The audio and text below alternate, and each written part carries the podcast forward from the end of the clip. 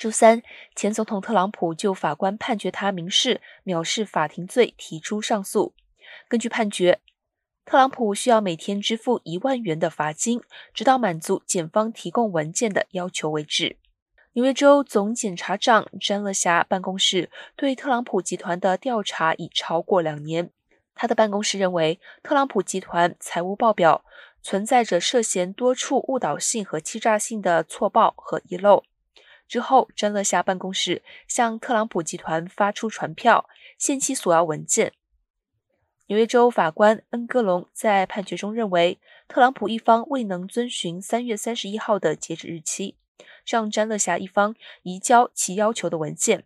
他判决的每天一万元的罚款从周二开始计算，直到其妥当回应传票或提供如何检索相关文件的具体解释。